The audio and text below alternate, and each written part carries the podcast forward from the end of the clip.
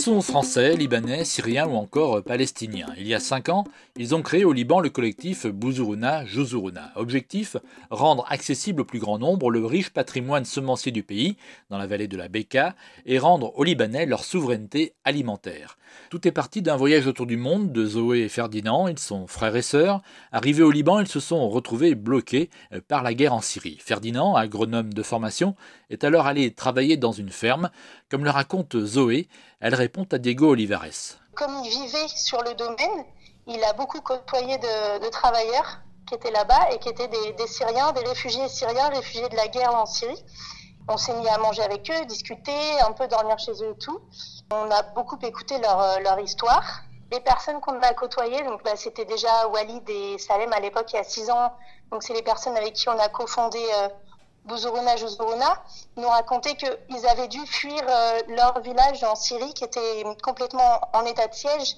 Et pour fuir la faim, ils avaient dû euh, abandonner leur grand terrain qui était des héritages familiaux depuis des générations, et puis leur maison qu'ils venaient juste de construire. On s'est dit, mais c'est horrible, toutes ces histoires de, de paysans qui perdent tout leur patrimoine, que ce soit leurs terres, mais aussi leurs semences, et qui doivent fuir et, reconstruire une vie ailleurs. Et du coup, on a eu envie de, créer un, lieu, une ferme, qui puisse retravailler sur ces semences, qui allaient peut-être disparaître, puisque personne n'était là pour les cultiver à nouveau. Et on s'est dit, il faut, faut absolument qu'on construise un lieu qui soit un lieu qui perdure cet héritage et qui puisse le transmettre et le distribuer à tout le monde. Après un aller-retour en France pour amener des semences, ils se mettent en chasse d'un terrain pour réaliser leurs rêves. Un mécène va leur permettre de se lancer. Au début, je dirais c'est vraiment euh, la volonté, un peu la, folie, la curiosité et l'envie de faire. Et puis tout d'un coup, en fait, c'est quelqu'un avec des moyens qui permet de réaliser euh, nos rêves les plus fous, quoi. Mm. Et donc, c'est à partir de là qu'on a eu euh, notre terrain qui fait deux hectares. On a organisé une grande fête où il y a eu des gens de tout le Liban qui sont venus. Et c'était génial, c'était plein de milieux sociaux confondus, plein de différentes nationalités. Et on a expliqué c'était quoi notre projet. On a dit qu'on voulait monter un collectif, faire de la semence et donner des formations. Et en fait, c'est à l'issue de, cette fête qu'on a trouvé le nom de Bouzourouna Jouzourouna. La ferme école est née avec des jardins partagés et des formations dans le but de faire ensemble, de transmettre un savoir pour aller vers l'autonomie des Libanais. Serge, le président de Bouzourouna Jouzourouna. Le but, c'est surtout de pouvoir proposer un accès à la connaissance qui n'est pas toujours facile, surtout dans notre région. Du coup, nous avons tout fait en arabe, ce qui fait que ça devient beaucoup plus accessible à, tout le monde. Du coup, ces formations-là, elles sont divisées en six ou sept parties avec des grands thèmes, par exemple les semences, euh, le compost, euh, les arbres, euh, la préparation du sol, les biopesticides, en gros tout ce qui permet de faire les choses soi-même de pouvoir fonctionner en autonomie par rapport au, grand marché de l'agro-industrie. L'idée, c'est que l'année prochaine, on ne soit pas aussi investi que cette année et que ce soit le groupe lui-même qui met en place un collectif, qui met en place une charte interne et qui, petit à petit, grâce aux formations que nous leur proposons, ainsi que des formations que euh, d'autres associations, des amis à nous leur proposent euh, en matière de gestion interne, euh, en matière de gestion de conflits, en matière de communication non violente, histoire qu'ils aient tous les outils euh, disponibles pour pouvoir euh, fonctionner et continuer indépendamment de nous. Alors au-delà de l'aspect agricole, le collectif est aussi le fruit de formidables rencontres. Et pour Lara, la compagne de Ferdinand, c'est la diversité des membres du collectif qui fait sa force. Un des challenges pour nous, c'est qu'on est un groupe très hétérogène et qu'on ne parle pas tous la même langue et qu'on essaye de travailler tous. Euh, on a un peu créé notre langue, une sorte d'arabe.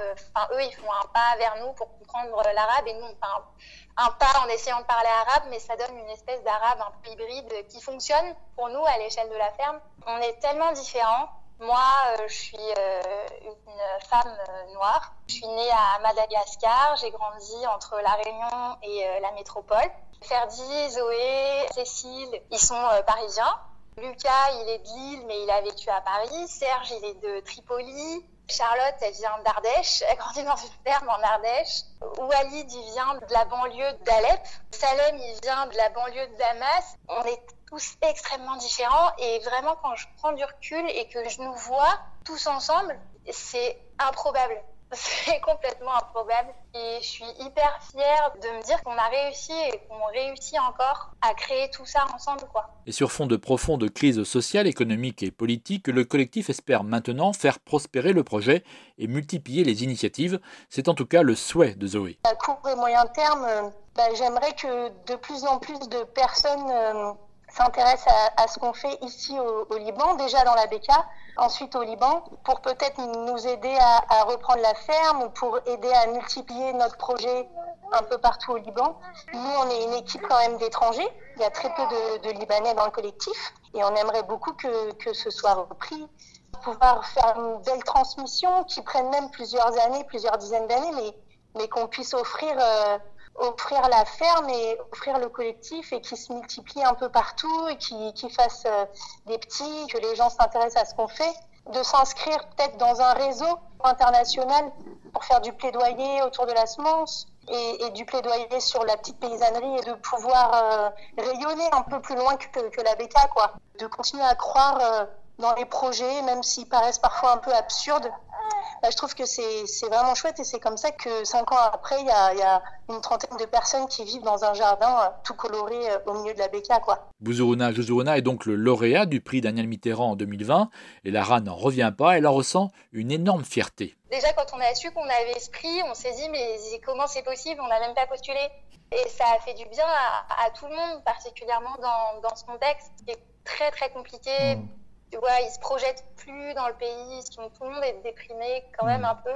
Et ça les rend fiers et ça nous rend fiers et ça donne du sens et on se dit que ça a un écho et que ouais, ça, nous fait du bien quoi. La cérémonie de remise du prix Daniel Mitterrand en 2020 sera à suivre sur le net le 23 novembre prochain à 18h. Un prix à retrouver sur le site de la Fondation, france-liberté.org et sur fréquence Philippe Bourri avec Diego Olivares, Fréquence Terre.